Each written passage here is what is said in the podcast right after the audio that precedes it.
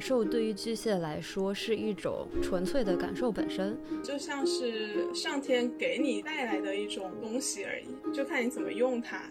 我的存在有价值，它可能是带给我安全感的东西。经历过一种从软弱的到柔软的发展过程，巨蟹它就拥有了一种疗愈的能力。我在那个时刻体会到了一种非常不求回报的无私的那种爱。他就抱着我，然后我的头刚好靠着他的胸嘛，就是那样抱着我。巨蟹的生存策略就是他要学会暴露，他必须要学会以自己的软肋示人。暴露首先得选择暴露的对象，向合适的人暴露。暴露就是就是我把我交到你手上，由你来决定你是来抚慰我还是来伤害我。暴露它是一种索求爱的过程，哎，允许你伤害我的同时，其实我在索求爱。暴露了这个东西之后，你就可以伤害我。你失去这个，虽然你会很痛苦，但是你又会觉得这个世界上没有什么不能失去的痛苦，你也可以承受。在生存的前提下，创造最小的防御。你生存，但是你有可能是被伤害的，甚至被伤害就是一种常态，就是你必然要经历的。哎，那还是就先好好上班吧。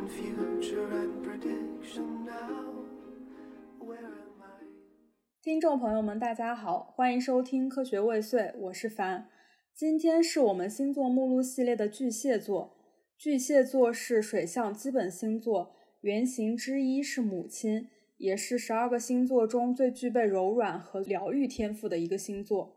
这期节目我们就打算围绕巨蟹它螃蟹的意象以及母亲的原型来具体展开聊聊。首先，还是先请我们今天的嘉宾跟大家打个招呼吧。大家好，我是硕林，一个太阳巨蟹、月亮摩羯、上升狮子。那我们还是来聊一聊，就是大家对于巨蟹的一些基本的印象吧。刚刚凡也说嘛，巨蟹的原型之一是母亲。我之前的大学室友有一个是巨蟹。然后又是女生嘛，所以她给我的那个妈妈的感觉会非常的明显。就具体表现就是，他是那种精通各类生活小窍门，然后就是特别勤俭持家。比如说那个宿舍哪儿漏水了，然后就他去堵上。然后针线包什么的这种东西就是齐全的不行。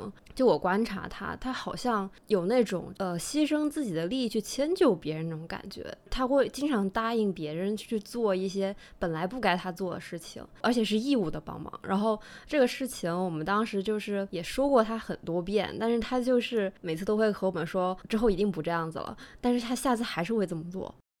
因为我感觉巨蟹给我比较字面上的印象，也是和刚刚小枣说的差不多的嘛。嗯，很柔和的，很顾家的，然后还是蛮软乎乎的一个形象，就是他有一层就是自己的安全壳而已。但是其实我在生活中碰到的很多巨蟹座啊，展露出来的那个外貌其实是有一点相反的。他们一般都很锐利，我不知道这是不是一种面相，因为巨蟹的感受力比较丰富嘛，所以他们一方面就是很容易被坏的情绪所影响，然后他们那个感受到坏的东西的能。能力也要更强一些，比如说他对一个人很好，然后他就会一直付出，但是他付出他是期待回报的。如果那个人没有正确的 value 他的付出的话，然后他就会觉得自己很受委屈，反正有攻击的小受的一种感觉，有一种公螃蟹，然后那个夹紧大钳子的感觉。呃，你刚才说那个，就是之前我们和春春聊天秤的时候，他不是说其实基本星座其实都蛮利己的吗？他那个感觉，我觉得也是，就是他其实有的时候是非常自我的，他这个自我就表现在，就是我付出的，我就是希望得到对方的回报这种感觉，呃，就跟你刚才你说的一样，反正一方面对坏的情绪特别的敏锐，然后一方面，嗯，当自己的付出没有得到正确的理解回报或者说是 value 的时候，然后他就整个人的情绪就会处于一个比较不好的状态，然后就会有那种攻击感出现。就我是想了两个关键词，然后我感觉我们对巨蟹的基本印象也相对来说比较一致跟统一吧。我的两个关键词是流泪猫猫头和为母则刚。流泪猫猫头也很好理解嘛，就是刚刚那个夏也说了，他其实感受情绪的能力，不论是好的还是坏的，都会比较强，可能会稍微情绪化吧。这个也是你在日常生活中跟一些巨蟹，至少我日常生活中跟一些巨蟹交往的时候，会能够感觉到的一点，比较容易被 trigger 到吧。被 trigger 到之后，反应很剧烈。然后维姆则刚也很好理解嘛，就像刚刚那个夏说的，他会比较锐利。但是维姆泽刚可能更体现于他他的一种保护欲吧，就是有点那种护犊子的那种心态。但是比较神奇又或者是一体两面的地方在于，我有的时候跟一些巨蟹相处，反而会觉得他们又很像被妈妈保护长大的小孩子。因为你们也提到了维母则刚和另外一个对照是作为孩子的部分。然后，其实我会觉得，我更多的体现出的是被保护的那种属性。所以，我觉得我在我身边的关系中间，我其实并没有那种主动去保护他人的属性。呃，然后我的，我感觉我的硬壳都体现在我对自身的构造上面，就我不会把硬壳构建到我身边的人的身上，是在我自己身上。什么叫把硬壳构造在自己身上，而不是身边人的身上？比如说，呃，可能我的朋友受到了什么不好的对待的时候，我是会第一个冲出来帮他们的，去替他们理论的，就是相当于我有一个更大的保护伞，然后我把这个保护伞遮住了我自己，也遮住了我的朋友。但是，就其实我觉得，在我的生活经验中，这部分并没有呈现出来。我更多的好像就是保护伞只遮在我自己的头上。就保护自己比较多，是的。就刚刚正好接着硕林的，他说这个软肉与硬壳嘛，我们其实想说的是巨蟹，它跟这个螃蟹的意象就刚好还蛮符合的，因为螃蟹它是一种外表很坚硬，然后内里又很柔软的一种生物嘛，这其实就象征着巨蟹的一种完全的形态，以及它就是内里的软肉与外在的硬壳的这种组成部分。软肉就很好理解，它代表的是人柔软的、软弱的、敏感的和被保护的部分，而硬壳就代表了巨蟹的防御机机制，它的安全区。我们下面就先展开来聊一聊这部分。首先想说的是，巨蟹的软肉，它本质上来源于一种感受，因为我们也一直在强调，巨蟹是一个很重感受和情绪的那个星座，它的守护星也刚好是月亮嘛，月亮也代表人的情绪感受。那就是想问一下硕林，你觉得自己是一个拥有很强的感受力，然后情感世界是比较丰富细腻的那种人吗？呃，我觉得是的吧。我可以说一个例子，我之前有一段时间一直在和一个同事一起吃饭，然后某一天的时候，另外一个同事也加入了我们这场饭局，我就有一种领地被入侵的感觉。因为我跟第二个同事并不是特别的熟嘛，然后在吃饭的时候，我能够体会到我的情绪是更加尖刻的。当第二个同事抛出任何的话题的时候，我可能会用一种非常，比如说惊讶的语气，或者带一点攻击性的语气去回复他。然后我也能够知道，我这种语气的来源是我感受到我的领地被入侵了。然后我也能够感受到 和我一起吃饭的那个同事，他对我的这种语气，对我的这种表现是非常的惊讶的。但是在那个时刻，我不能用理智去控制他。他还蛮奇怪的，他同时是攻击者，然后同时也是一个保护者。他攻击就是为了保护吧？哎，硕林，我想问，你觉得这种感受力对你来说，它是一个很重要的东西吗？因为我觉得这种感受它必然带来了烦恼嘛，那你还还希望这种感受力存在在你的生活当中？总体来说，我是希望的吧。从理智上来判断的话，有的时候我感受到和我对话的那个人情绪不佳，但是可能这只是我的感受出了错误而已。我会觉得我的感受它经常给我带来一种负面的东西，它会让我觉得。要不我就结束结束我现在这段对话吧，然后要不我就不要做出这个选择吧。然后在这种情况下，我的理智就会告诉我，可能这都是我的臆想而已。我可以先试探着继续下去，说不定结果是很不一样的。实践经验也表明，其实经常来说，只要你坚持下去，就结果可能跟一个感受让你觉得的那个结果是不一样的。就是我好像经常听到一种谈论啊，尤其是从事艺术方面的人，就是感受力它往往带来了痛苦，但是感受力对于他们来说是珍贵的。就是这是一种天赋，但同时也是一种痛苦的天赋。你会认可这方面的东西吗？我会认可吧。就是我在看《梵高传》的时候，我觉得他就是一个非常细腻的人。大概是他在某个地方当牧师的时候，他特别的同情那个地方的普通人，然后他就把自己的晚餐都分给他们。就在这种情况下，我觉得他就是一个很细腻的人，然后他能够感知到他生活中的其他人的那些不幸，然后这件事情是让他觉得很痛苦的。但是这好像就像是上天给你带来的一种东西而已，就看你怎么用它。然后他真的把这些东西表达在他的画中间。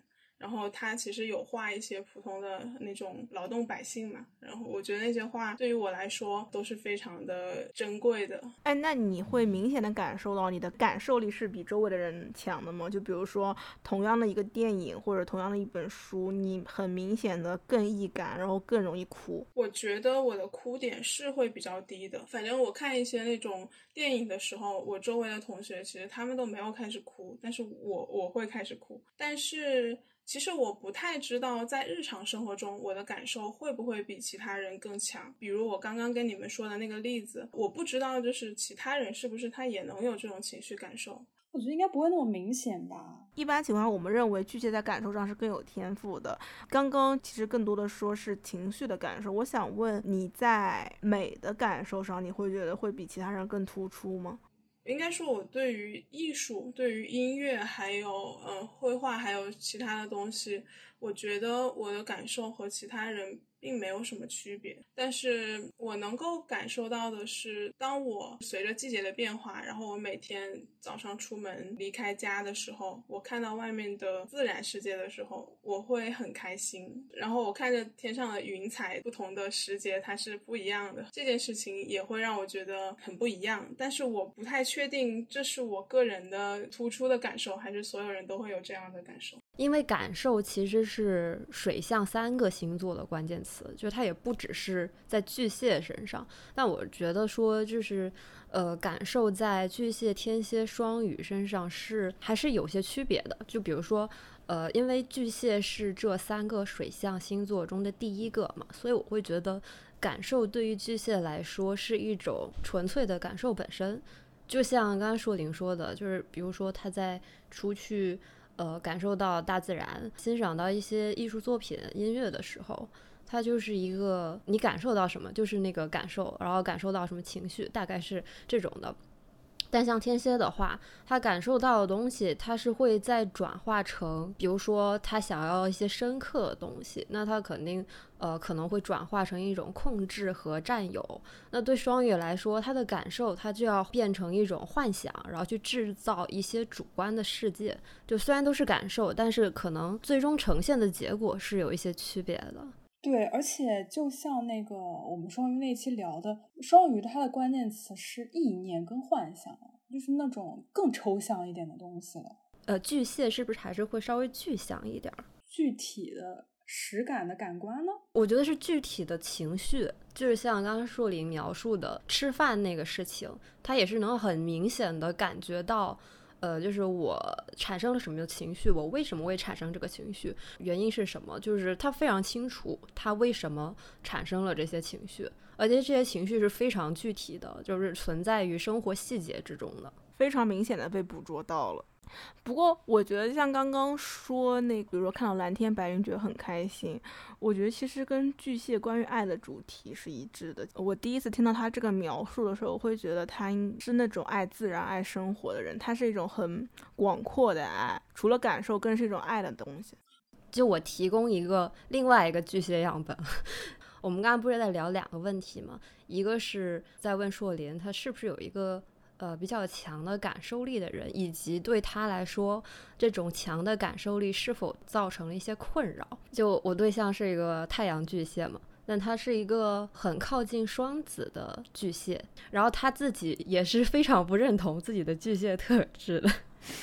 然后我也不觉得他是个感受力很强的人，但是我觉得最有意思的地方是，他的这种感受力不强，其实是基于他能感受到一些东西，但他主观的认为这些感受是不好的、没用的，所以他会非常有意识的让自己变得非常钝感。前提就是他觉得感受到的这个情绪信息对他来说是一种负担，然后是不必要的。他自己也和我描述的时候说。他上初中那会儿，然后是个非常敏感的人。所谓的敏感，就是会很介意周围的人怎么看他。比如说自己长得不是很好看，那其他人会不会觉得我长得特别土？反正类似这种的，就都甚至不是那种呃叉叉叉是怎么评价了我这种程度的敏感。然后他当时就会觉得说。这种敏感对他来说是非常非常不利于他呃生活的吧，所以他就会非常有意识的让自己去过滤掉这些信息，就是他不去感受了。他虽然最后呈现出来的状态是一种非常钝感的结果，但是这个钝感是因为等于说他自己抹杀了这个自己感受的能力，他也觉得强感受力对他来说就是不好的，就是要被抛弃掉的。对我刚刚想说的也是这个。就是刚刚下提到梵高跟艺术嘛，其实我之前有看到过另外一个有点驳斥，也不是说驳斥这个观点吧，就跟这个观点相关的，就感受痛苦。然后敏感是艺术家必必备的一种天赋，但是对于我们大多数的普通人而言，你这种痛苦，它给你的生活就是带来一些很具体的、实际的痛苦，就是它是没有用的。可能大家还是想要自己的生活过得更轻松快乐一点嘛。然后所以就会有另外一种说法是，要么你就是学会不要这么敏感，然后要么就必须得把你的痛苦转化成一种创作或者是干嘛的，这样才可以。这也是本来我想写这个问题的初衷。哪怕你不进行一个艺术创作，你就是一个很普通的人，我们就很普通的活着。然后你拥有这些感受，对于你而言，它是否可以就是构成一种很珍贵的东西？我觉得是有的。我并没有把我感受到的这些痛苦都投射在不管是画上还是文本上。但是这件事情让我感受到了生活中很多细小的东西，我觉得它会让我对这个世界更加的包容了。好像我感觉他这个东西的痛苦的东西在你身上没有特别的凸显，对，好像就只是一些很细腻的感受。对，尤尤其是对于女生来说，强感受力通常都会导向一种内耗。那我感觉好像你没有，是不是？哦，是不是因为他月亮摩羯？我觉得是有这个。哦，对，有可能在月亮，他的他的灵魂，他的精神，月亮摩羯能够帮他很稳定的存活在这个世界上。我，所以我我会感觉，其实月亮巨蟹有时候会比太阳巨蟹应该更加的会更敏感，更更巨蟹一点吧。是，月亮巨蟹出现在男生身上，那简直就是 比太阳巨蟹还要恐怖。他会变成男妈妈吗？不知道。刚刚小枣说那个大哥的那个例子吗？我们这一期正好巨蟹请的也是女嘉宾，但如果请一个男嘉宾出来，肯定是一个还是很不一样的画风。巨蟹他在男生身上真的挺难发展的。对他有点像，就是众多中国男士，就是他的成长环境。其实巨蟹男生只是更代表性的，就大部分男生他有情感需求或者说有感受力的话，那么他在年轻的时候一定被这个文化教育是不可以的、不合理的以及不应该的。然后即使有一些轻微的感受、痛苦或者说是敏感的情绪，都会被压制。然后这种东西、这种情绪到老年就会格外的凸显出来，然后经常会觉得一些。老男人非常的敏感，嗯，对，这个感觉是一个很典型的，在这个文化下的一个男性的成长困境。感觉巨蟹男就是这个困境在他身上会更明显一些。我想到之前呢有一个微博，不是说我们的东亚叙事，其实你只要结过一次婚，离了一次婚，你就自由了。放到这里面，就是你只要是什么都经历过了，然后你也尝试去变成一个就这个社会所认可的一个男性之后，然后压抑你的情感，然后结果你。活到一定岁数了，你就你退休了，你退休了，你就可以发展你的情感了。你退休了，你就自由了。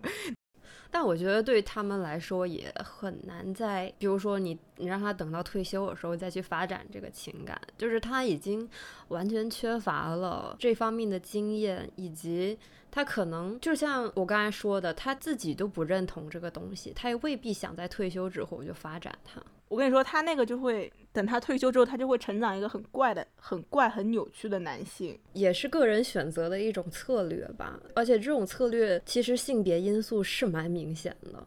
对对对对对，我们说男男性巨蟹和女性巨蟹为什么会有时候会呈现出这么大的区别，也就是社会环境、教育的那个部分还是蛮多的。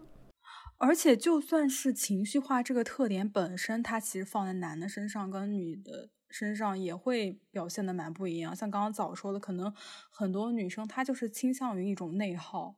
这么说可能有点绝对吧，但是确实很多男性他如果情绪化的话，他就是会更加的向外释放一点，就攻击别人也攻击自己吧，可能。就他们只攻击别人，不攻击自己，是吗？也可能攻击自己，就像我们上次说的那个，他打自己的巴掌。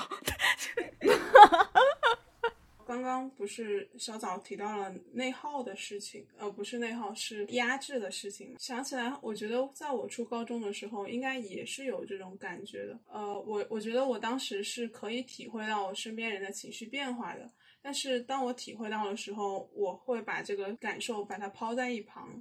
所以我觉得我当时会以一种非常淡、非常平的状态去面对所有的其他人。我当时也会有这种感觉，就是我觉得情绪化是不对的东西，然后理智才是我们唯一需要依靠的对象。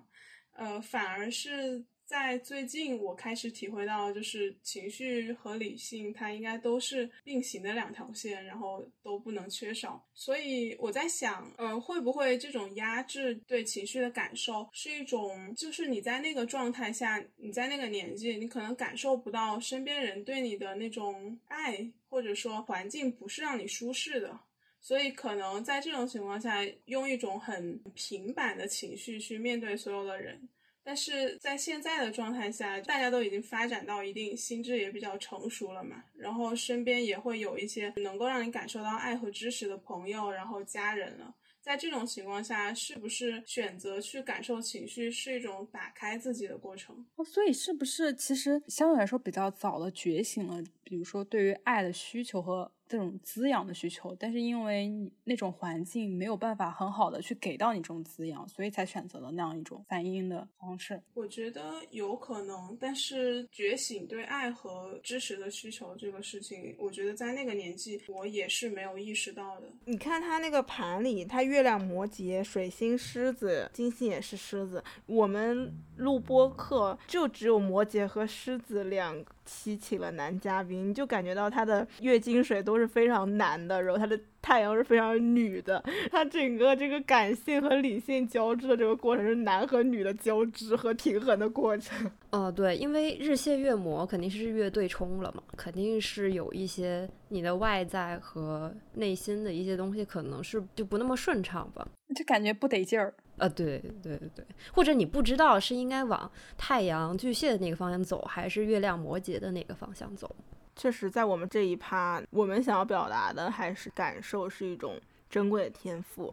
我们刚刚也或多或少有提到，像硕林说他对于自己领地的一种保护，然后对于入侵者的一种潜意识的攻击，这其实带到了巨蟹的他的这种对于安全感的一种强烈的需求。然后我们就想来聊一聊，你觉得安全这个东西，它对于你而言代表着什么？然后它在你的生活中到底有多重要？我觉得安全，它会让我觉得很放松，然后也会让我觉得很安心。就比如说旅游对我的吸引力其实是不大的，我可以很轻易的放弃一段旅行，然后待在家里头而已。我觉得这种事情也体现在了工作和交友上。如果我已经对一个人很熟悉了的话，我可能不会再愿意去花时间去开辟一个新的朋友。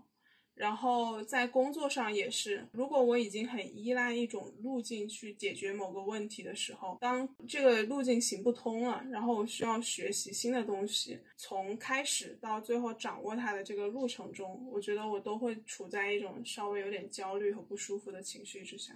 就刚刚硕林说的，其实完全点出了巨蟹的另外一个特点，就是恋旧。然后这种恋旧其实也是跟巨蟹他对于安全和稳定的需求是相关的。恋旧就就像刚刚他说的，比如说他喜欢熟悉的东西，追求一些稳定的，然后已经被证明是好的、安全的。就在他的个人经验里面，被证明是值得依赖的，可以被他认为是安全的东西。我虽然说巨蟹也是什么什么渣男排行较靠前的，但是也会有人说巨蟹他很长情。其实这个长情就是在他恋旧这一点上面。一段关系如果不是没有特别大的危机的话，他是不太想要去结束的。然后他其实是很想要去尽可能的维持一段已经结成了的，然后稳定了的关系。我感觉对这种稳定和恋旧的追求是在精神上的。我熟悉的处理工作的路径，然后我熟悉的生活环境。嗯，所以你应该也是那种，比如说朋友也是相处的时间很久的那种旧友会比较多吗？我应该是我各个年龄段的朋友都有，但是在他们面前，我的情绪是不一样的。比如我最近意识到，我跟我的某个初中同学就是聊天的时候，完全不会在意他怎么想。然后有的时候我看到他的消息来不及回，后面忘记了，我也不会在意，我也不会觉得他对我有什么想法。近几年认识的朋友的话，我会去考虑他们这种心情，然后我会跟他们解释说我是可能什么事，因为什么事情，然后我忘了这件事情。哦，就是那个人其实给了你足够的安全感。是的，应该是。关于安全感这个东西，有一个很重要的问题，我觉得也是需要考虑的，就是安全感可以来自于什么？说了你的安全感，你觉得你是来自于什么？我觉得是来自于我自身，就是我知道我能够有能力去解决我在我生活中出现的所有的问题的时候，我会很有安全感。所以我觉得我现在并不是一个很有安全感的状态，我好像没有足够的经验去让我处理生活中的一切事情，以及工作中的一切事情。现代有很常见的一个议论嘛，就是关于女性构筑安全感，比如说一定要自身精神独立、财务独立什么什么之类的。基本上比较统一的观点是。一个人安全感的来源必须要是自身，这样才是稳固的，不可以依靠你的家庭，或者也不可以依靠你的你的爱人。我想问，就是凡和早，你们两个安全感在你们身上是一个比较重要的话题吗？或者说你们是天生就具备了安全感，不需要去寻求安全感，还是说你们的安全感有一些别的来源呀？我是啊，我是有很强烈的对于安全感的需求的，但是这种安全感的需求好像跟你刚刚说的那种，就比如说。独立的，然后你生存的那种安全感是不太一样的。就如果我们谈及个人生存，然后个人发展的话，我当然是会觉得，就哪怕你跟你的父母，然后你跟你的伴侣关系再好，然后他能够给你再多的经济支持。你拿别人钱就一定代表着某你的某一部分受制于人吗？就无论是金钱还是别的一方面吧。一旦这种受制于人的状态出现了，它就会给人带来一种危机感吧。但是我想说的那种，我个人对于安全感的强烈需求，其实是另外一方面呢，就是你的月亮十二代表的那种东西，对吧？啊，对对对，那种东西，就是就哪怕这个世界它很波澜不惊，但我也会觉得世界上面的人太多了，也会给我一种不安全的感觉。我想问凡，就是你获取安全感的途径为什么？远离人，哎，我觉得远离人这个确实是很月亮十二的东西。我又要搬出我对象，他也是个月亮十二。救命！这个对象怎么回事？怎么又是巨蟹又是月亮十二的？他的一个很明显的需求也是远离人类。其实我觉得我跟凡很奇怪，因为我们俩是水瓶座，但是我那个水瓶的十一宫就非常彰显。我的安全感的需求就是靠近人，呃，在朋友中是吗？就是朋友，就是人群，就是我就是不能直立行走。而且我感觉，就是它这个东西在我身上，就月十二跟纯风象，就是代表着一种，我觉得我周围的环境，如果只有我一个有机物，然后周围都是无机质的，那个会让我感觉就是世界上最安全的地方。那我可以提供另外一个。安全感的视角，因为最普遍的不是说我们自己有一定的能力，然后比如说经济能力，然后处理问题的能力。当你这个能力越高的时候，你肯定是对周围的事物越有掌控感的嘛，对吧？这个就是最常规的一种路径吧。但是我个人的一种路径是降低我的生存底线。比如说，比如住毛坯房吗？有一点，有一点，就比如说正常人，他对生活物质啊什么，比如说下降到了十，他就会非常的不安，或者觉得自己已经处在非常糟糕的状态。那我策略就是，我会把那个值不断的往下压。比如说，我可能会到五才是一个我比较不好的状态，但只要在五以上，我觉得我都没有问题。这是射手的路径，这射手非常射手。这个东西也给了我非常强烈的安全感，就是我知道，即使我处在一个不好的状态，但是因为我需要的很少，所以也没有没有关系。然后还有一个就是，我确实是属于那种心比较大的类型。不太会因为一些东西特别特别焦虑，我还是会去 focus，就是我怎么处理这个问题。即使我处理不了，但一个问题这么大，那我把这个问题分成很多个部分，那总有一两个小部分是我可以去着手解决的。只要我在解决这个问题的路上，我就会觉得 OK。就是虽然说我我并没有解决这个大问题，但我觉得也是对我的生活状态是没有这么的负面影响的。就是因为提。提高能力其实是更难的嘛，对吧？确实是需要很长的时间。那在短时间内，那我能做的 就是压低我的下限，提高忍受能力。而且，其实你压低下限之后，你也未必会觉得那个东西很难忍受。基本需求降低了之后，那只要高于那个基本需求都是 OK 的。你这也不失为一种解决问题的方案，就是让问题不成为问题。对对对对对对，降低自己的欲望。这跟我们上次金牛聊的完全是两个相反的路径。哎，不过我刚刚有想到，就像夏说那个人群的事情，我感觉我是确实存在一种对人群的需求，但是我又我又很想远离他们，所以我感觉互联网是个 对我来说是个好东西。你不觉得，比如说在一群人群中，其实你是最不显眼的吗？你是最安全的。对我，我是有那种想隐身没入人群的感觉。人群确实是很重要，但是我又不想融入他们，我只是想离他们远一点。离他们远一点，但是他们要存在。我就想问，就是如果你们远离人群了一段时间的话，会不会有那种感觉？就比如说我一段时间不和我的朋友聊天的话，当我再次和他们联系的时候，通过文字可能就不能很准确的识别出那个对方的语气嘛。然后我就会发现，如果我一段时间不和他们聊天。当我在看到他们的消息的时候，我会把他们识别成一种攻击性的语气，呃，然后我就会以一种防御性的姿态去回复，然后我觉得对方也能够感受到，然后他也会 更加的有攻击性一点，我得到的结果就会很糟，因为我其实在我不去思考的状态下，我就会慢慢的远离所有的人群，所以就不会怎么跟他们联系。但是我现在发现，如果我远远离他们太久了的话，我好像在我再和他们恢复联系的时候，我就会以一种很攻击的姿态出现。所以我现在就会主动的去找他们，然后会用一种就是一开始就袒露出弱点的方式。反而在这种情况下，我觉得最近的互动都还不错。他真的很搞笑，就是我和硕林，我们应该也快一年不联系了。我能明显的感觉到他他的那个努力，你知道吗？就是他发每一句 话后面都要加一个表情，然后让我能够感受到，就他现在是很友好的，他是很愿意的。你这么说，我觉得是有这种感觉，就是。我当时加表情的一个内需，应该就是我想要让这个语气更加的柔和一点。我想说，我刚刚说的那个人群不包括朋友，可能因为我的朋友本来就比较少。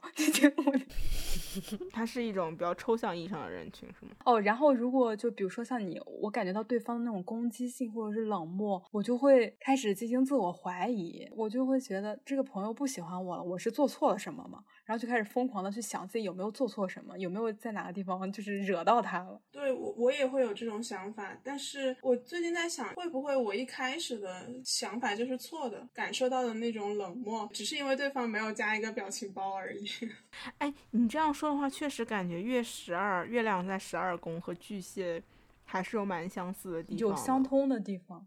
就是他可能也需要建造一个壳儿，把自己藏在里边儿，这种感觉。因为月亮本来就是巨蟹的守护星嘛，本来就月亮其实就是你可以把它等同在巨蟹身上，然后月亮在十二宫就是巨蟹的壳又加重了一层。有一点不太一样的是，可能比如说月十二的壳，它只要包裹自己就可以了。然后巨蟹的壳，它可能还想要包裹一些别的人，就比如被化为自己人的人。但是月十二，我觉得是有点排外的。那可能也和你的水平特质有关。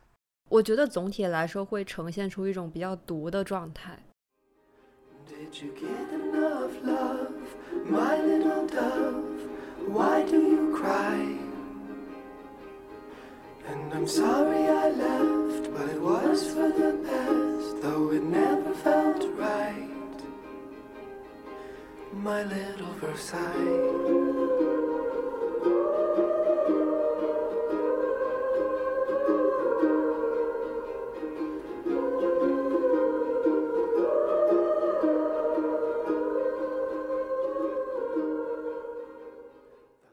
就我们刚刚说了很多巨蟹呃软肉的部分嘛，因为就是软肉是非常柔软的，所以它就带来了世界对于巨蟹而言是很危险的一种存在吧。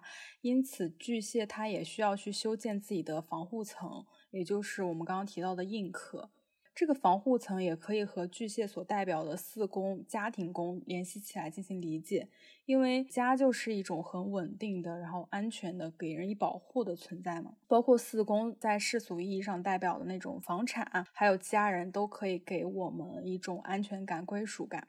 那么想问一下树林，你你觉得自己是一个很居家型的，然后很恋家的人吗？我觉得我是家，对于我来说就好像是一个我可以全然放松的地方。然后在这种情况下，如果我不信任某个人的话，就如果他出现在我的家中，我会觉得特别的不舒适。然后，所以在我目前的状态下，我其实会希望我的家里面永远只有一个人。然后我的朋友，如果他们要过来的话，他们就站在门口，然后我们交接一下东西就好。交接一下。你是不是有点太不得体了？我之前我的门后面挡了一点什么东西，所以我的门之前老是拉不开。同学有几次来找我的时候，我那个门就只能开一点点，然后我就把东西给他。有一次他可能就意识到了这种行为吧，然后在我和他的对话中，我意识到我这个做法让他很不舒服，然后我就跟他解释是有 东西挡住了，然后我后来就把那些东西挪开，然后他每次来的时候，我都会把门开到最大。但是就是只是把门开到最大而已。这么听下来，他感觉一直防御机制都还蛮强的。你这个私人领地真是不容践踏呀。嗯，是的，有几次他们走进来了，然后他们走之后，我就会开始审视他们走进来的那个区域，去看到底有没有任何的隐私物品。那你有有设想过未来的家庭的是什么样子的？你理想中的你所拥有的家庭，包括你有没有伴侣，然后你的伴侣是什么样子的，然后有没有孩子？伴侣的话，他现在不在我的生活计划中。我觉得，如果我真的想要向一个人完全敞开生活领地，是特别的难的。但是我觉得，可能如果我跟他熟了之后，后期的那个发展是更简单的。我我很难想象的是，我和一个人在前期慢慢熟起来的过程。那你对，就比如说你和你父母之间，就是你以后比较期待的一个长期的相处关系是怎么样的？我觉得可能是因为在我的成长过程中，其实有很多年的时间，我爸爸一直是在外地工作的。所以，我小的时候，我我应该是对他很熟悉的，但我现在其实对他没有那么的熟悉。所以，我当我和我的父母三个人同时在家的时候，我的那种舒适度的感受是不如我和我妈妈两个人在家的。因为我在我成长过程中，我妈妈一直在嘛，所以我对她更熟悉一点。我觉得我和我妈妈待在家里头，和我自己一个人待在家里头，我的那种情绪感觉应该是一样的。但是如果加上我爸的话，我可能会有一点点觉得 需要注意。我感觉像我弟，他就是一个我能够很明显感觉到他是一个非常恋家跟恋旧的一个人。他恋家，就比如说，他很愿意为我们。家庭内部的关系，就也包括，比如说可能到爷爷辈的那种，这种家庭内部的关系去做一些努力跟周旋，然后尝试，比如说呃过年过节一定会打电话，然后家里面他也会担心，比如说你这个小侄子或者这个小表弟。他最近的思想状况怎么样呀？然后，如果比如说这个小朋友，你感觉就青春期的小朋友就是犯了一些，就是青春期的小朋友会遭遇的错误，或者是困难，或者干嘛的，他就会为此而忧心一下。感觉是很能够很明显的感觉到他恋家的那一个部分呢。因为就是巨蟹的原型，它也有一个很关键的点，就是母亲嘛。呃，一般情况下，它其实也是和疗愈者对应的，因为一般我们会认为，就是母亲充当了你生命中最初的疗愈者这样一个角色。那么，就是母亲和母亲的关系在你们生命中又是有什么样的意味呢？硕林，你不是说就是你以后会希望，比如说不留在法国，然后留在国内吗？嗯，是的，我不是非得和我的父母住在一起，但是我知道他们在一个离我比较近的地方，任何时候我有需要的时候，只要花一点时间，我就可以到他们身边。这个想法，我觉得是会让我安心的。我可以问一下，你和你爸妈多久视频一次吗？嗯，从来没有视频过啊。那你们多久电话一次？总有呃，大概是一周一次吧。但是就是因为我下班的时候不是都已经挺晚了嘛，就国内他们应该都已经睡了。然后等到周末的时候，我有的时候会想到要跟他打电话，但是我会怕打扰到我妈妈。我觉得我妈妈她有时候想要给我打电话，她也怕打扰到我。你们一家人好客气啊！哎，你妈妈什么星座？过年前十天，我得查一下。那要么就是水瓶、摩羯居多，水瓶、摩羯吧。那你会比较依恋你的就是原生家庭吗？我现在并不了，就是我遇到问题的时候，我不会去找他们倾诉的。刚来法国的时候，其实不管是学业上，还有就是人际上，都有很多很多的问题。但是我从来没有想过像要打电话跟我妈说这件事情。我觉得好像跟他们说是一种示弱，就就让我觉得很不自然。你像刚刚他说那个跟妈妈打电话讲这个事情是一种示弱，我感觉是很月摩羯的。哦，对对对对对，很月亮摩羯，示弱这个词，天呐，万一他妈妈也是一个摩羯的话，这这这 其实也是摩羯一家了。我觉得我妈妈她也是那种从来不跟我示弱的人。啊，就你们俩其实都还蛮端着的。呃，是的。那你小的时候会跟他有比较多情感交流吗？有哎，其实我觉得我任何时候跟他表达我的困惑的时候，他是会给我很好的承接的。就比如我记得我小学的时候，就一二年级吧，我跟某个同学 A 玩的比较好，然后我同时又跟某个同学 B 玩的比较好，然后 A、B 两个人互相不对付，然后 A 就希望我和 B 绝交，A 这个时候去找到了另外一个同学 C，A 和 C 就一起来劝我跟 B 绝交。当时他们是真的，就是说如果你不和 B 绝交的话，我们两个就不会再跟你玩了。然后我就把这件事情跟我妈妈说了。然后我妈妈说这件事情错不在你，是他们的问题。其实那个时候我就会觉得，我每一次的困惑，我妈妈都给了我一个很很好的承接。但是我不知道为什么，在这种情况下，我还是不会想到，就是有任何问题，我还是不会想到要去跟她倾诉。哦，但是其实你妈妈的这个回答并没有，我觉得不是情绪上的安慰呀，她只是给了你一些，我觉得是类似于道理的东西。哦，是我没有想过，就是这件事情不是你的错，就是确实是，我不知道你妈妈的受教育水平啊，就确实是一个理性的女人能够给出的一个答案，给出的一个相对理智的回复，而不是一个情绪上的抚慰。嗯，你这么一说。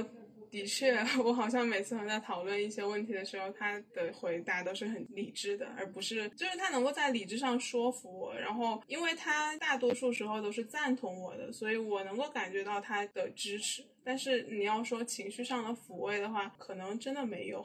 你说这个让我想起了我跟我妈关系，我感觉有更进一步的有一个转折点，至少在我个人单方面来看。但当然，她不是巨蟹了。但是这个东西就是有让我 relate 到那个母亲的这个原型，因为我跟我妈其实是属于，就是我后来在家那段时间，我们才有比较长时间的相处的。然后之前就是一直是，比如说她去外地工作呀，干嘛的，少年时代其实相处的经验不是很多。然后我们两个长时间的相处，那个时候她已经不像以前那么强势了，然后我也已经是一个就是有自己想很多想法的人了。然后我们两个相处时候，一开始就是我也不怎么说，他也不怎么说。但是我们如果就是谈及抽象的爱的概念的话，其实我们两个又很爱对方，但是就是没有很多相处的经验嘛，开始也老吵架。那会儿就是我在家考研嘛，然后考研应该是前三个星期的时候，就那会儿压力巨大。然后有一天，就我妈也做了一个事情，然后就把我给反正就爆发了。然后不是愤怒的爆发，而是一种就是委屈，就是她觉得她为我好，但其实她反而没有考虑到我的感受，大概这个样嘛。我就很委屈嘛，然后我就哭了。我就是应该成年之后都没有在我妈面前那么哭过，她应该也没有看到我哭过了。她有点惊讶，然后有点吓着了，然后她就抱着我，看我一直哭，然后她她甚至有点想跟我一起哭，然后。他就是一直在跟我说：“你不要哭，然后你考成什么样就都无所谓。”然后，嗯，反正说了很多，就从什么你你已经很棒了，然后你在我心目中就是最好的之类的，然后说到什么你不要哭了，我只希望你开心就好了，就啥就乱七八糟的说了一大堆。那个时候我是能够很明显的感觉到我和母亲之间的一种情感上的连接。就刚好我坐在沙发上，然后他就抱着我，然后我的头就是刚好就靠着他的胸嘛，就是那样抱着我，然后我就一直在哭，一直在哭，然后他就一直在安慰我，并且他跟我说的就是一种纯粹的感性的情感上的东西。我是你的妈妈，然后我希望你怎么样？我不不是得到一些什么样的东西，然后我只是希望你情绪，你比如你开心，你健康，你快乐。就那个时候是我很明显的感觉到，就是这种母亲的原型。然后也是从那个之后，感觉我跟我妈就是有一层心门，然后打开了。我觉得本质上还是就是你们都对彼此暴露了软弱，这个事情是在任何的关系中都成立的吧？就不管是家人、朋友还是爱人，我感觉我我跟我爸妈的关系是属于怎么说呢？就是因为我妈妈是双子座，然后我爸是射手座嘛，其实我的原生家庭是比较轻松的那种感觉。你看这两个星座，就是就能感觉我童年应该过得还蛮宽松的。嗯，但是因为我是月亮天蝎嘛，我是有对于爱的需求的，但是这两个星座都没有办法很好的给予我一些关于爱和抚慰和疗愈的东西，所以我成年之后，其实即使在这样的一一个原生家庭背景的条件下，我依然会有那种对于爱的那种极度缺失的渴望。就是这个问题，你后来有得到一些和解吗？还是什么？没有和解。但是我又感觉到了另外一些东西，我在我妈妈身上感受到了另外一些可以叫做爱的东西吧。但是这种感受有的时候是出于一些小事，她的那个疗愈的能力在当下疗愈了我，但是仍然不足以填补我的缺失。嗯，比如说，呃，我记得我刚回国之前，我跟我妈视频，她在那里嗯用丝带织帽子。然后他说是等我回国之后送给我的，那个时候让我觉得他是在期待我回来的那种感觉。那个时候我感觉到我妈的身上其实是有一种关于如何去爱的东西在的，但是我依然不觉得那是一种疗愈。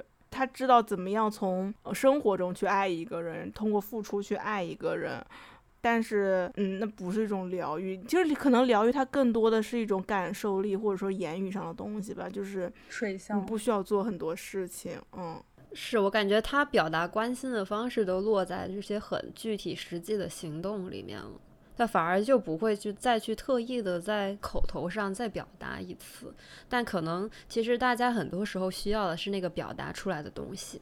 嗯，对，就我需要你对我说，你你在我心里是最棒的，你只要开心快乐就可以了。我需要这个东西，当然是可能一直被大家认为的生活中的那种实在的爱是更珍贵的，也是更值得被赞扬的。但我觉得言语的也是不能缺失的，他的那个疗愈的力量是不能被忽视的。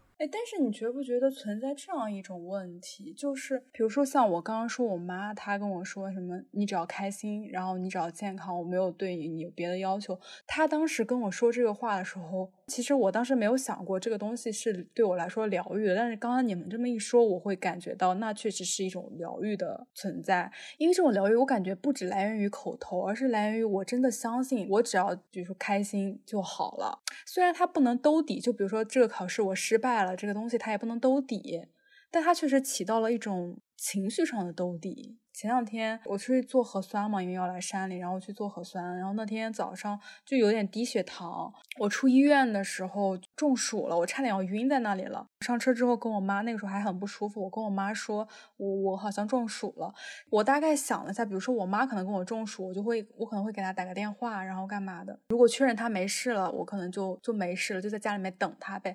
但是我妈她电话就立刻打过来了，打完之后我还没有到小区呢，她已经到小区门口了，然后。然后给我拿了那个喝的东西，然后让我就是我一下车，他就把喝的递给我了。就是这种东西，又让我感觉到是爱非常坚固的存在的证据。我不知道是不是因为可能如果换作是我，我做不到这样，所以他做到了这样，就好像对我进行了一些爱的教育跟爱的滋养。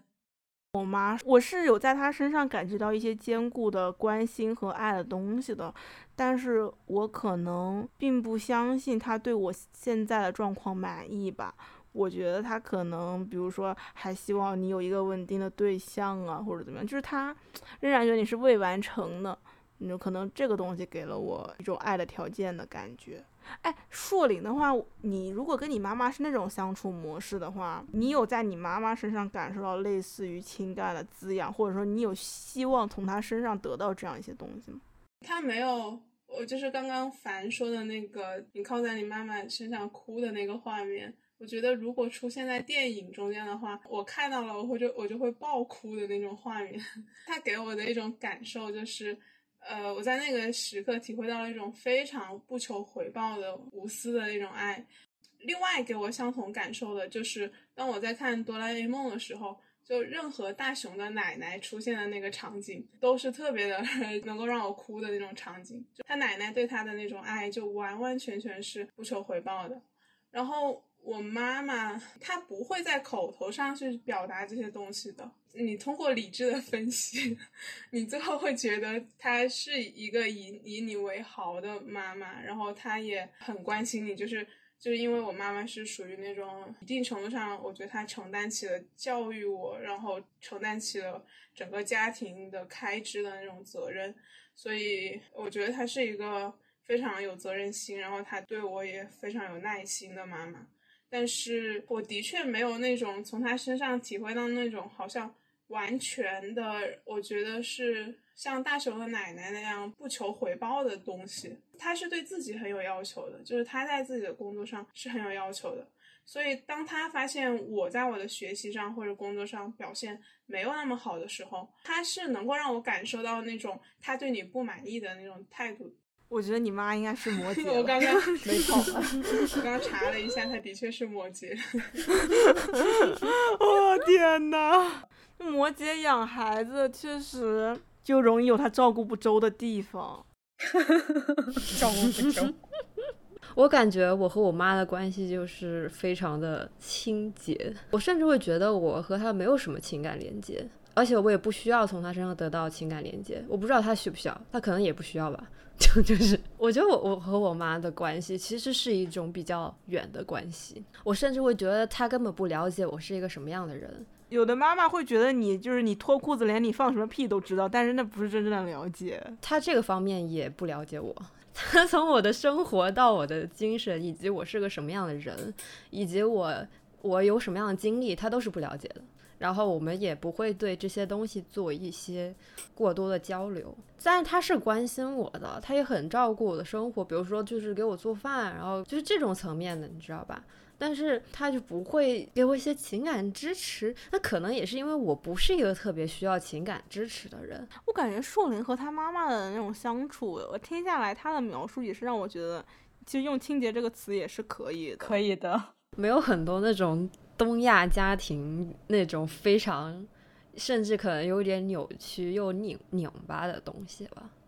哦，我觉得我跟我妈的关系是有很强烈的东亚基因在里面。别 别别东亚，别东亚了。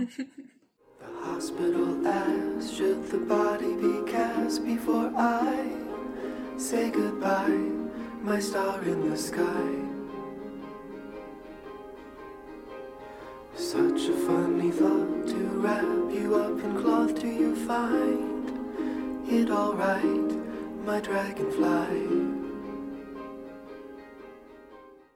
那我们最后来聊聊巨蟹它疗愈的功能。在我看来，经历过一种从软弱的到柔软的发展过程后，巨蟹它就拥拥有了一种疗愈的能力，因为它既拥有爱和善良的天赋，也发展了爱和善良的能力，然后他就会以此去对待自己的朋友、爱人，甚至是陌生人。我们之前也说过，可能对于巨蟹来说，爱人或者说是给出爱，是他获得安全感的一种方式。那想问一下硕林，你你自己认可这句话吗？这句话在你身上有没有什么体现呢？我觉得就是，如果说我的朋友他们有任何的问题，然后他们来找我倾诉的话，在我就是安慰他们的过程中，然后在我确定整场对话结束之后，他们是情绪更高的这个过程中间，是会让我觉得我的存在有价值的。然后我的存在有价值这件事情，它可能是带给我安全感的东西。我觉得我有的时候会想要做一些什么事情，去让我身边的人感觉开心。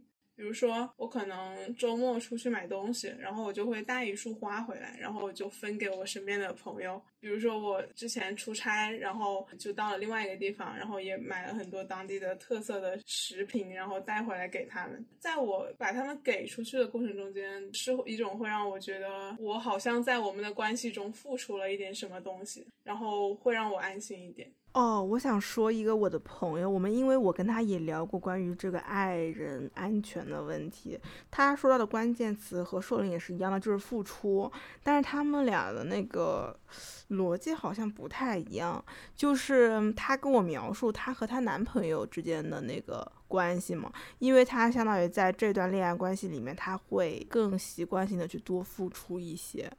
但是后来我们讨论哦，就是这种付出可能并不是因为他出于爱他爱这个人的心情在付出的，而是说当他付出的时候，他就可以告诉自己，哦，那么我对这段关系已经充分的尽了我的责任了。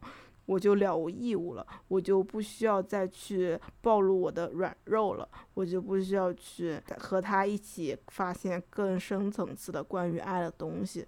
那我我只要在生活中，在那种小事中去付出，去关注细节就可以了。听起来会有点拧巴哎，我感觉总结下来是以一种给出爱的方式来实现抵御爱的目的吗？其实我觉得我跟他的底层逻辑很像哎，就是当我付出这些东西的时候，我就会获得一段时间的平静期，就是好像是。呃，我从我的朋友身上获得了很多的情绪支持，或者其他任何的关爱或者什么东西，然后现在我找到一个方法去回报他们了。那回报了之后，我就有一段时间我可以不去，不会觉得我们的付出不公平了，就好像我觉得他们付出了一些东西，我也付出了一些东西，这个付出就公平了。但是我其实最近也的确意识到，就是我好像在用一种经济上的付出来来省略掉我情绪上的付出。嗯，是，就是我们说真正意义上的爱，其实它本质上就是需要互相亏欠的。如果你使用这种两清的解决方法，你永远无法去深入一段真正的关系。因为就是停留在了我的付出是不是抵上了你的付出，感觉就是一种不断的在抵消的状态，它没有增加一些东西。确实是很相敬如宾。书上不是说吗？就是像母亲一样照料别人，对别人的照顾其实是巨蟹的一种一种天赋，但是同时也是一种陷阱。当当它是一种爱的表达的时候，那那是一种 blessing；但如果当它不是的时候，它可能就是。一个另外的壳，隐藏自己更深层次的需求和更深层次的，就是需要付出爱的义务。这就感觉他就是把那个壳 关上了的感觉。硕林，你比如说你通过这种方式清算的话，那你会主动的索求爱吗？我觉得可能就是当我和我的朋友熟起来之后，对于一些很小的事情，然后你知道你可以撒个娇，就让他们去帮你解决，就这种事情是是会有的。但是如果真的是我觉得是一件比较大的，需要他们花费一定心力才能帮忙的事情的话，我可能会倾向于自己去解决。我是想到我的一个巨蟹的朋友，他之前跟我说过的，就是我感觉这个软弱的部分在他身上是特别特别明显的。然后他的硬壳可能相对来说没有建立的那么完善吧。他很喜欢，就是很想要别人爱他，然后他很希望自己的这块软肉可以在别人那里得到一个很好的承托。嗯，比如说之前没有离开家的时候，然后家里面的人都对他特别好，他可以依赖自己的家庭环境，然后自己的父母啊、一些亲戚啊之类的。离开家以后，他其实想希望找到一一些朋友或者长辈，嗯，能够承托他，然后使他依赖。但是后来他会，他发现自己因为你遇到的人越来越复杂了，然后。能够给你这样承托的人，比如说像家人那样不计回报承托你的人，其实很少。然后他很难找到这样一个人，然后他就会因此而痛苦。因为没有人可以承托他了，他会因此而痛苦。但与此同时，我记得我当时也跟他聊过，就是你需要建立自己的硬壳的这个过程。但是他给我表达的感觉就是，呃，建立自己的硬壳的这个过程其实很痛苦的，然后很困难的。哦，那其实它是有有硬壳的，有，但它的硬壳就是我感觉跟树林说的一样，是就是想要保护自己。我感觉其实这里面是不是也有点带到他有点利己的那种？他其实多少有明确的跟我表示过，就当时可能有点摆烂吧，就跟我说：“对啊，我就是想要别人爱我，不爱别人。”因为我本来以为他的那个利己是因为当巨蟹的感受力过于充沛的时候，他只能利己。如果他利他的话，就对他来说是个太痛苦的过程。出于一种实用的利己，是吗？就是从这个配置上来说，就不适合利他。而且我觉得。其实巨蟹是一个很自我的星座，像第四宫，它本来的意思也是你往自己的深处去完成自己的自我认同啊，还有一些就是你都是 focus 在自己身上的，所以你的自我其实是很强烈的一个存在。嗯，哎，那硕林对这个利己的部分有什么感受吗？因为我感觉如果只是单说巨蟹的这个面相的话，然后配合月摩羯，应该会还比较突出吧。因为月摩羯他也是那种，比如说情感上倾向于稳定，然后有一点克制和压抑自己的情感的发展。然后，如果我们谈到巨蟹给爱，对于他而言可能是一个需要规避的风险行为，然后配合月摩羯这种嗯倾向于收缩自己的情感的这种配置的话，以自己为中心的这个事情，可能会表现的更为明显一点。我觉得我是还蛮自我的，因为我最近意识到。比如说我在和其他人吃饭的时候，如果他们没有去产生话题的话，因因为我不是那种很会主动去找话题的人，然后如果和我一起吃饭的那个人他不会找话题的话，我就会完全沉到我自己的思绪里面去，我是不会意识到这种冷场的尴尬的。我之前有一段时间和我的另外一个朋友一起出去逛街买东西。然后，因为他也不是那种找话题的人，他可能找了几个话题，我接了几句，然后我没有意识到我应该回回去，然后我就沉到我自己的思绪里面去了。过了几次之后，我后来意识到他不太愿意和我一起出去逛街了，因为他好像觉得太尴尬了，太冷场了。但是其实我没有意识到这个问题。哎，他们都说巨蟹感受力很充沛的，但是他却感受不到尴尬。我觉得是，只要他想，他可以感受到；但他不想的时候，他就不感受了。哎，那是不是也是这个朋友给了你充分的安全感，然后让你可以不用再处于一种战斗的状态中，你可以放心的沉到自己的世界里？有可能，有可能，这种情况也会出现在我，比如说在和我家人吃饭，然后现在是和我的导师一起吃饭的时候，我就经常会忘记我要去找话题这件事情，然后后来我就一开始。一个人沉到我自己的想法中间去，我觉得他们都是给了我安全感的人。我有看到过一个说法，说那个巨蟹是窝里横。比如说，我现在跟几个朋友熟起来了之后，我可以在我们的那个小群中间肆无忌惮挑他们的刺或者怎么的，就是因为我觉得当我说这些话的时候，他们都是能够接住的。但是如果说把我抛到另外一个陌生的环境中去，我可能就是就会沉默寡言，然后消失。但我觉得那个都不叫利己，只能说是没有在意别人吧。就是比如说，如果说我去给别人付出爱的话。我可能一定程度上，我会希望这个人回报给我相同的爱。我觉得是一种利己的底层的逻辑，就是你从自我出发，其实你的自我需求是要被满足的嘛。只有被满足了，才有接下来这些，不然就免谈。这种感觉，就疗愈你，我是有条件的。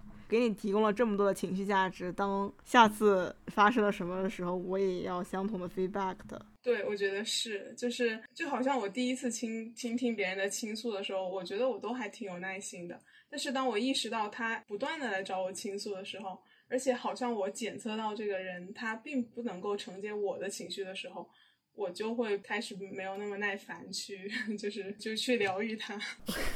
哎，你对人有爱的需求吗？因为我感觉听下来，就是你对安全感的需求，我感觉的比较明显，但是我好像没有听到你对爱有需求，哎，就是的确，这好像并不是我渴望的东西。就是如果没有人来主动找我的话，其实我觉得我一个人一直这样待着也可以。啊，是不是因为它月摩羯，月亮代表需求的话？我觉得是月亮摩羯让它加剧了那个巨蟹硬壳的特质。更加会把这个东西用在自我保护上，而且就是因为月摩羯它本来也不是一个对情绪需求非常旺盛的位置，所以就会综合呈现出来，会是可能更加强调那种自我的安全感。它那个硬壳建造非常坚硬，感觉让它壳的质量变好了，这种感觉，生产质量提高了。对你听到一个太阳巨蟹的人说。我好像没有什么爱的需求，还是有点冲击的。他对于安全感的需求是更 remarkable 的。嗯，对，但这这也比较说得通，因为一个人他一旦就是很重视安全感的话，确实比较容易断情绝爱。我感觉，嗯，爱确实有点太不安全了。所以我们之前也开玩笑说过，巨蟹是很难成长起来的一个星座，因为发展爱是很困难的嘛。就比如说他的高敏感啊，然后爱本身的一些不确定性跟危险的成分在。他如果想要把巨蟹的那个爱的能力的全部都发展出来，并且很好的就是发挥出去是很难的，因为就是呃，人类社会伤害和阻断爱是很轻易的嘛。就比如说人的原生家庭啊，然后你很小的时候你经历的一些事情，你被如何塑造出你爱的观念，这些都是很轻易的可以去阻断一个人爱的能力的。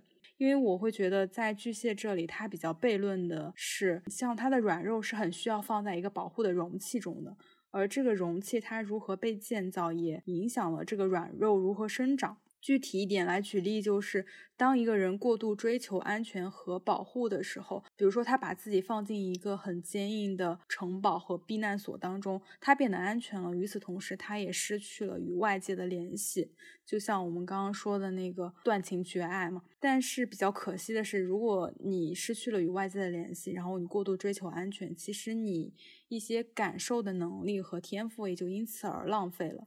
嗯，书上这么说巨蟹，他说巨蟹的防御层必须得有一个开口，巨蟹在生存的前提下需要去创造最小的防御。在我的理解，就是一个拥有软肋的人，他必须要学会以自己的软肋示人，这是获得安全最痛苦也是最坚固的一种成长路径。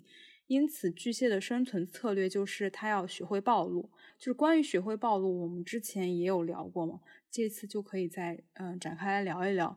嗯，我觉得暴露首先得选择暴露的对象，然后如果这个对象是可以依靠的话，因为当我选择暴露一些弱点的时候，我没有向其他人说之前，这个弱点在我内心，在我自己看来就是属于那种灭顶性的缺点，就是毁灭性的打击。但是我最近发现，其实把这个弱点向其他人说出来之后。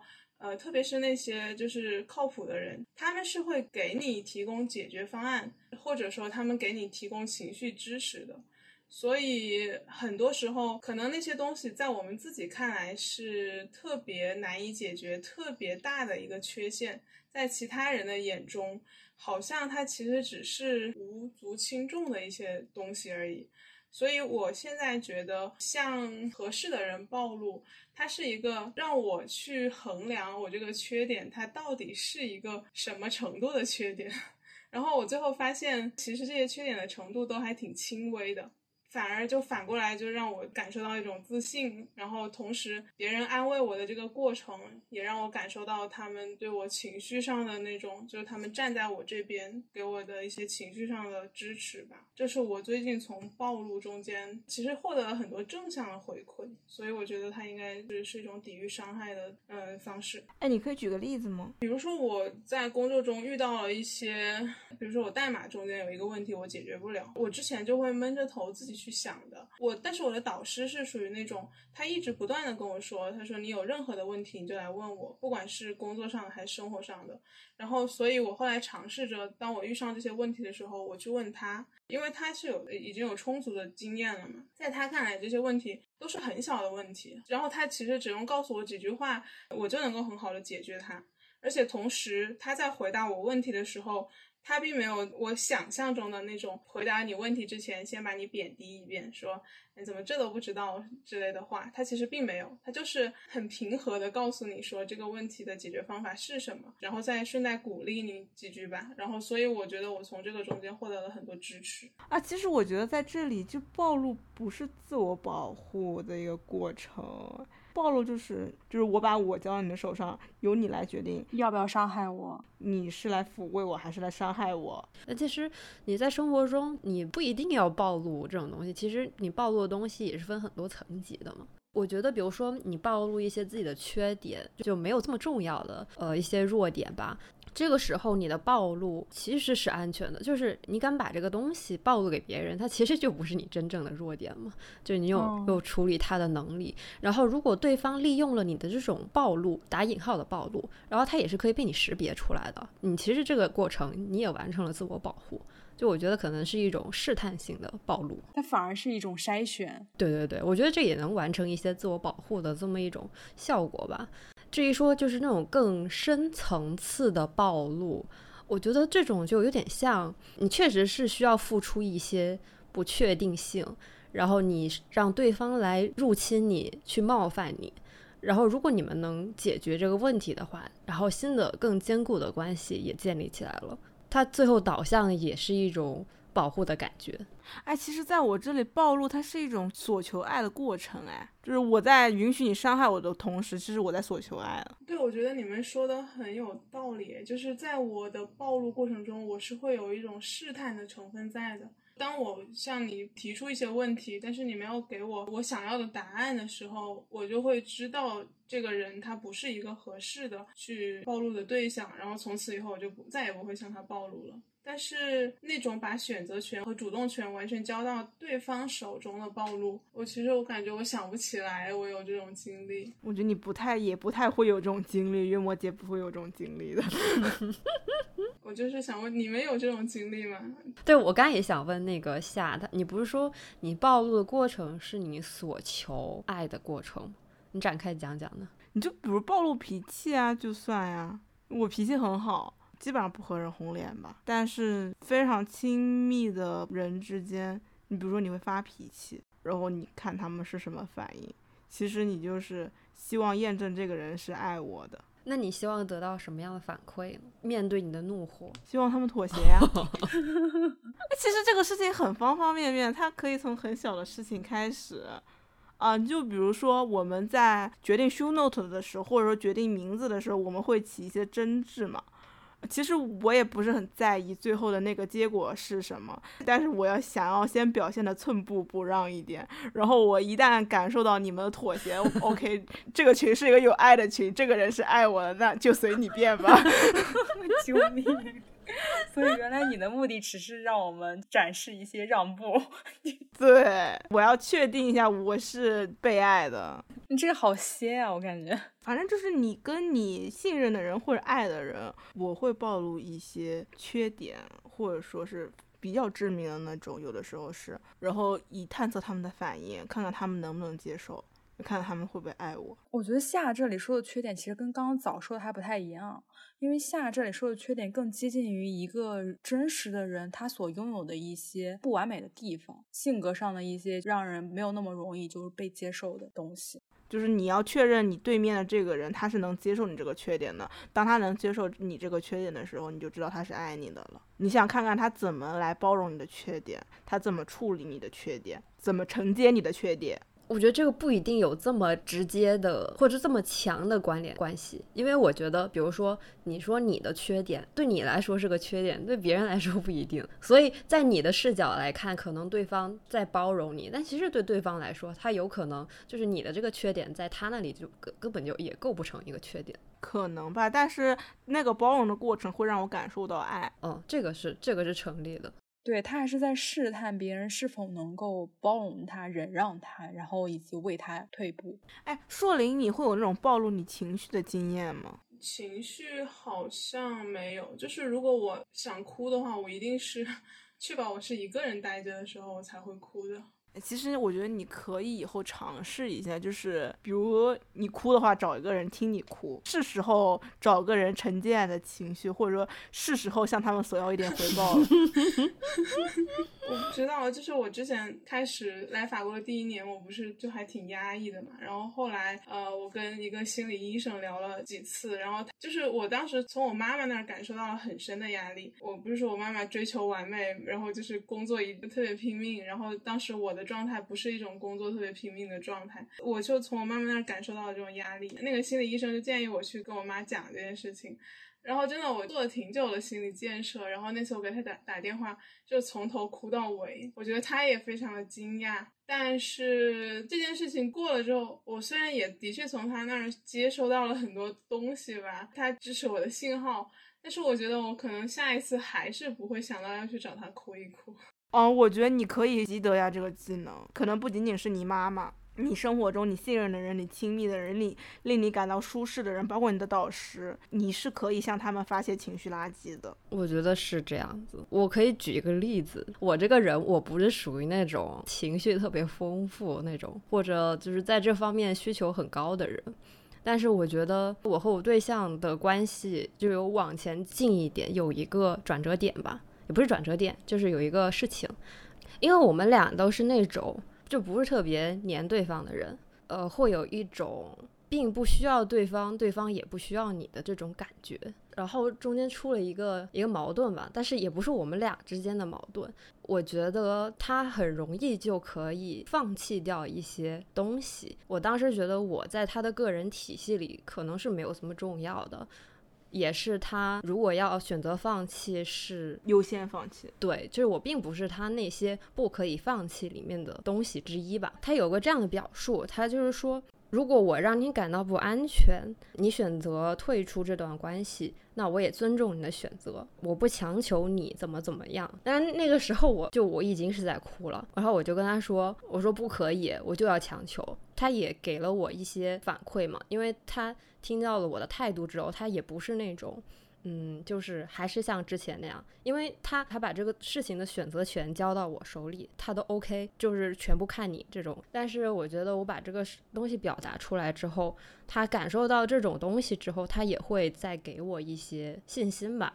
因为我觉得我在每个关系中间，我会更以自我为中心一点的一个原因是，就是就你说的那种状态，我好像随时都能抽离出来，并且不会给我带来伤害。但是当你说你就要强求的时候，我觉得他会有一种这个人他是真的在乎我，所以他就会反过来把你纳入一个更深的一个层级，然后就是我也要更在乎你。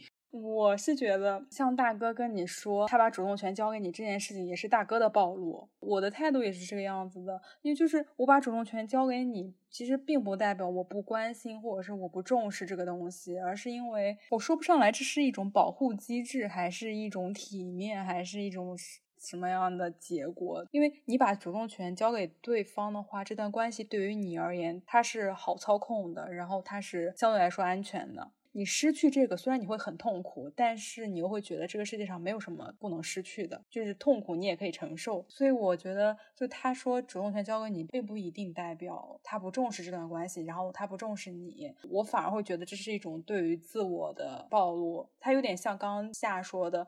就是我暴露了这个东西之后，你就可以伤害我。交给了你，你也可以斩断它，你也可以接受它嘛。你斩断它的时候，你就在伤害我。我可能我的点在于，在当我说出这句话的时候，可能对我来说，我也有那种更加的深入这段关系的感觉吧。我我也不再是一个我可以抽离的状态了。我想到那种霸道总裁为什么迷人？他就是要这个东西，然后让被需要的人感觉到自己是真实的被需要了。我感觉就是早说那句话是很关键的。反正停下来啊，感觉其实你是一种双向暴露的结果。就我觉得是双方做出了选择。我感觉有的时候是需要，比如说你自己没有那么坚定，或者是什么都可以的这种状态，是很需要对方去做。不，你不可以，我就要这样。你是需要一些这种指令，或者是你的 reaction。那这是霸道总裁的迷人之处。好的人设再一次立住了。虽然我们刚刚也建议硕林可以更多的暴露，但是其实我觉得你也不会听我们的，因为你的月魔姐姐让你觉得你不需要这些东西，你也可以在这个世世界上活得很好。硕林觉得你会尝试以后更多的暴露吗？我觉得会，就是你说我的月魔节会让我觉得。嗯，不需要更多的暴露，但是我反而会觉得说，我的月摩羯就是我的理智会告诉我，可以放心的去暴露。啊，倒也是，其实你不太会真正受到什么样的伤害。我记得你跟我讲过关于你感性和理性交织的那个过程，比较畏惧情绪过载的状态，你可以举点什么例子吗？就比如说。追星的时候，然后你一时对一个明星很上头，然后你去疯狂的查他的微博，然后查他的各种资料，然后当你意识到这个情绪上头的时候，你就会强迫自己冷静下来。然后我玩游戏的时候也会有这种状态。比如说我玩一个游戏，然后有一些游戏我真的会就是完全沉浸进去，然后花比如说几十个小时在上面，然后一旦我意识到这个事情已经完全影响到我生活的时候，我就会把它删掉，然后我就再也不会安装它。哎，他这个还挺有意思的，就是巨蟹让他的情绪疯狂上头，但是他其实有一个那个理性的秤在那里。真的女生的月亮好重要，因为我自己感觉是我很难有上头的状态，所以我一旦发现我有什么上头的状态的时候，我就。会为自己创造一切条件，让自己沉浸在这种上头之中。唉，上头可是太难得了。一个风向人的叹息。对呀，上头很难得。树林，你为什么会怎么说？就是如果我放任我沉到这个情绪中间，不知道结果会是什么样子。然后当我每往那个疯狂的过程中靠近一步的时候。其实我觉得我脑海中的警钟是会更响，然后最后就会达到一个地方，我就觉得这个事情就不行了。但是如果我不去做一些，比如说删掉微博或者说删掉游戏这种操作的话，它不能让我从这个中间拔出来。哎，你们就觉得很奇怪，就真正感受力丰富的人，他的策略是这样。像狮子这种火象星座，其实照理说没什么感受力的人，然后他们一旦感受到痛苦，就要把它疯狂的放大和展示出来。我不知道是因为我是风象的原因，还是因为月亮在天蝎。反正我是，如果有好不容易能够有上头的状态的话，我会立刻捕捉到它，然后把它，就是希望我自己能够沉浸在里面，沉浸一会儿。因为上头的真是太难得了。但是上头了不是我，我就感觉事情会有一点脱离掌控。哎，为为什么你会享受这种状态？你就是嗑药很快乐。对呀，上头很快乐。我觉得还有一点是跟风向是有关系的，因为你平时的情感基数或者是你情绪波动就不是很大，然后一旦有一个能让你波动的，你就会觉得很珍贵又快乐。嗯，哦，巨蟹是不能把自己长时间沉浸在情绪里面，他们会过载的。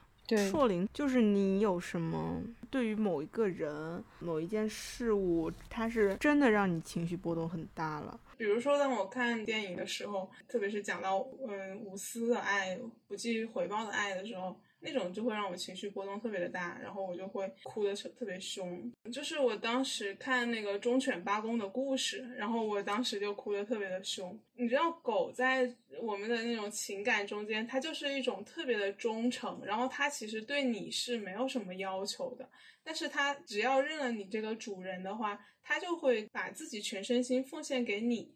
然后我当时看这个的时候，我一边哭，我就一边在想，这种感情是我从来没有遇到过的感情。我发现你好像一直在强调那种无私的，然后不计较回报的奉献的爱的形态，所以这个应该是你理想中的爱的形态。我觉得是，可能是我缺失的东西，就是我妈妈给我的感觉不是这种感觉，所以我可能很一直在追求这种感觉。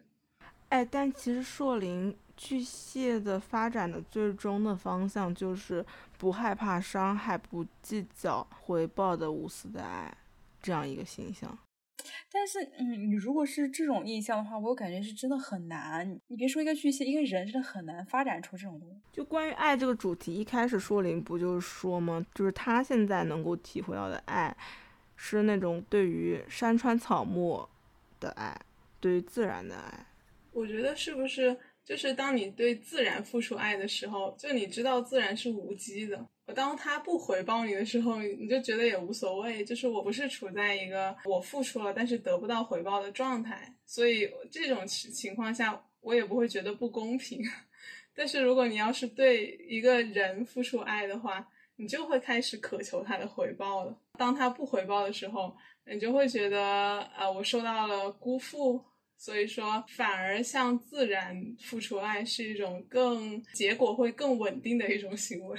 但你不会觉得这种它其实是一种对爱的胆怯吗？我觉得是。其实我觉得我有这么一层壳在的一个原因，就是因为胆怯，就是因为我不知道我暴露了之后会发生什么。对我感觉你一直在等待一个人来撬壳，但你其实你向外展示软弱的那个很有限。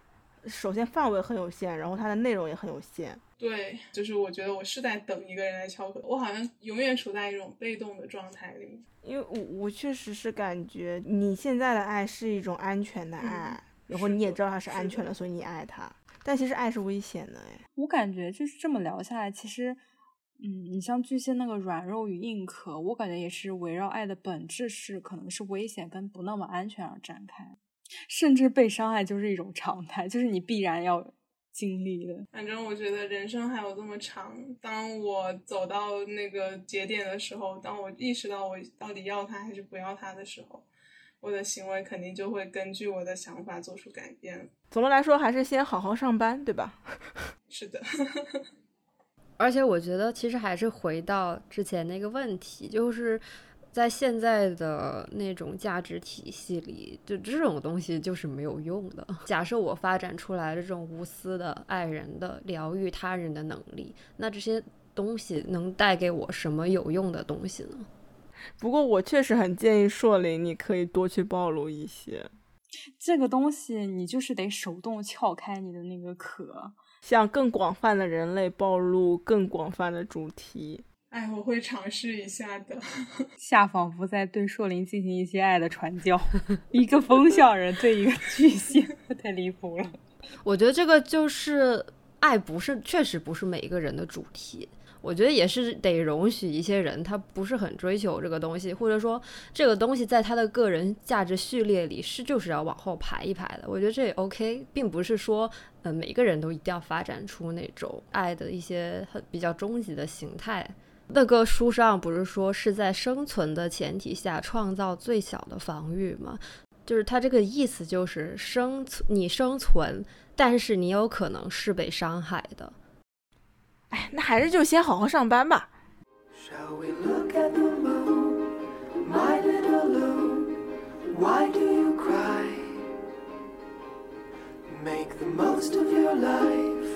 while it is light. Will you do enough talk, my little hawk? Why do you cry? Tell me what did you learn from the Tillamook bird or the 4th of July? We're all gonna die.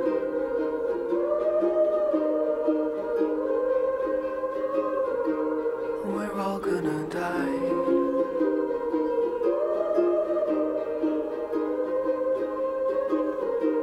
We're all gonna.